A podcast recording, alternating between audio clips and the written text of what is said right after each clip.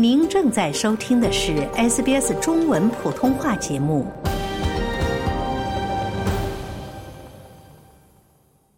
在悉尼生活的华人罗发祥先生是悉尼龙迷会的会长。他说，他和著名的武术明星李小龙是同乡，而且还师出同门。罗先生多年来一直自己练习咏春拳，还在悉尼收了不少徒弟。下面请听采访。好，我们现在请来的是全球龙迷会澳大利亚分会的会长罗发祥先生，来跟我们分享在澳大利亚的这个李小龙文化的推广。你好，罗先生。对，你好，大家好啊。为什么你会成为龙迷会这个澳大利亚分会的会长嘛？就是你跟功夫方面也是很有渊源的，是不是？呃，因为李小龙也是这个广东顺德均安的，我跟李小龙是同乡。李小龙这个以前也是跟那叶问啊。嗯，学一个咏春拳嘛，我也是这个陈华顺咏春拳的第六代传承人。所以当时是你还没移民澳大利亚之前，你在顺德就是学咏春的了啊。哦，你来之前就已经学了多少年？是已经功夫很了得了，是吗？我十三岁就开始练的了，现在到现在来说已经几十年了。但是好像你有参加过很多的比赛，是不是？对呀，我上过擂台，我经常回那个佛山去打这个咏春拳的世界世界杯的嘛。到现在为止，就是每年在佛山都是有这个咏春拳的世界杯的比赛，是吗？对呀，这这几年就没有了，停几年这个疫情嘛，不能回去嘛。在不久以前呢，我看到你们是在悉尼的高加华那里呢，是有一座李小龙的雕像。对对对，在以前呢，我们这个顺德跟那个 Coco 啦政府是姐妹城市啊。是姐妹城市，嗯啊啊，所以呢，我们顺德政府呢捐捐了一个那个李小龙的那个铜像，放在那个 Coco 的那个 library 那个广场上面嘛。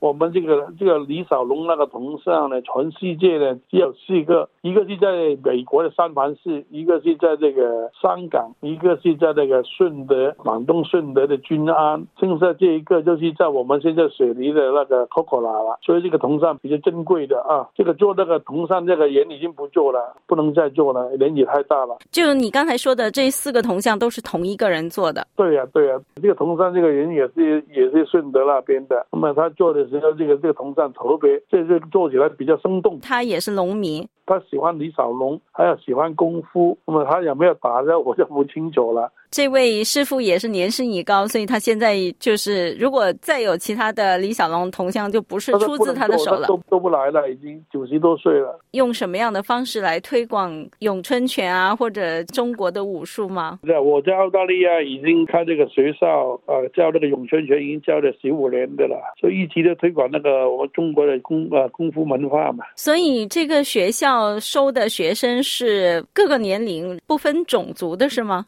对，那我们教这个拳呢，主要是教那个中中国这个华侨那个呃年轻人不要失传嘛，我们要每一代传承的嘛呀。呃，有些是一个家庭来学啊，有些是呃西方人呐都有的。如果要去学的话，有没有什么入门的要求吗？通常这个咏春拳最好是十三岁呃才去学的比较好。因为年纪少的话呢，他们定不下来，所以学起来很难的。那咏春拳呢，比较有比较科学的呃这拳种，讲究那个力学，还有这个角度啊，就是很多比较科学一点的这个东西。所以大年纪大一点就容易学了，少的话呢，要只只是只能够培养这个培养他的爱好，培养他喜欢这个武术的爱好。十三岁的才是真正能够学到真的东西。我记得有一个电影里面是说拳师好像是叶问吧，他有一个就用木头做的拳架，然后他要每天在上面。练那个反应是吗？哦，这个木木人桩啊，就我们呃咏春拳的木头做的这个假人呐。现在因为平时都没有人练的话呢，就拿个木头来练嘛。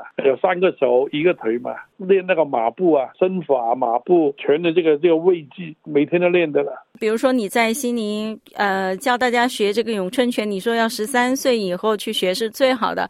比如说一周要去学多少次，会怎么样训练？个人认为呢，说一个星期学一堂课就够了，两个小时学两个小时，我教你两个动作啊，要点是怎么样啊，重点是怎么样，靠就靠自己回家里练，靠自己练，练熟了以后了，再回来下一堂回来，然后我就看一下有没有错，错的话就抖劲啊，练练练到他一千每个动作练一一千遍啊，这个动作就成了。练一千遍 就是熟能生巧，所以很多人就是一套拳。一天练一次，起码要三年。如果是你一天练一百次，你要省一点时间呢。那这个拳路它主要是特点是怎么样？咏春拳，咏春拳的特点就是说要很快，还要很近，近在身里面，这还这靠近身体啊。还有呢，它是这个防守啊，进攻一起的。还有连消带打。刚才讲到这个咏春拳的特点，它是比如说是近距离的击打，然后反应的速度非常快。那现在就是大家学的话，肯定就是把它当做一项锻炼的体育的项目了，是不是？怎么说呢？防卫吧，有时候也是欺负你啊，可以去防卫啊。还有练一下自己的这个身体也好一点啊，啊，手脚灵活了啊。你的学员当中有没有人告诉你说，他就是对李小龙很着迷，把他作为偶像，然后来学的？有，前两天已经收了两个。刚刚好我在这个 Coco 啦，这个呃，这个几年那个李小龙这个活动那个地方表演以后呢，就有两个西方人过来上来要要学了，还是因为是李小龙的影响啊，中国功夫棒啊，非常厉害。你为了维持这个身手，你一直自己每天也都要练的，是不是？功夫不练的话，很快就生缩的了啊！这不熟手的话呢，打起来就没有力的了。所以每天要练。那么我五十三岁上去擂台的，今年差不多五十六七的了。所以你现在每天都会怎么练呀？每天呢，早上呢跑步肯定要的，要跑步的，不跑步的话，这个打比赛的时候不够精啊，这个这个力气不够。还有耐力对吧？要练耐力。对了，对了，练练一下这个耐力，还有要打这个拳呐，还有练那个体能啊，都要综综合性的呀，不能够懒的。练功夫就练本身这个小孩子这个这个什么这个恒心啊，坚持做什么事情都要有耐心，练这种精神呢。那你觉得就是练了这么多年的咏春？拳对自己的身心方面有什么样的影响？可以跟我们分享一下吗？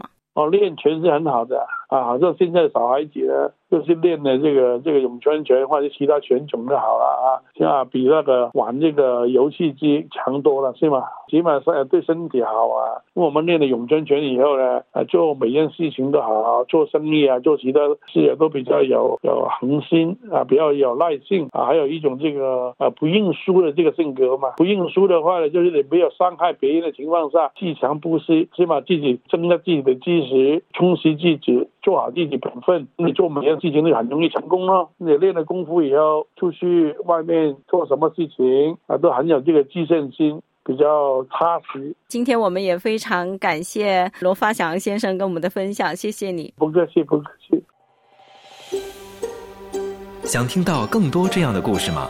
您可以通过苹果播客、谷歌播客、Spotify 或者您喜爱的方式下载收听。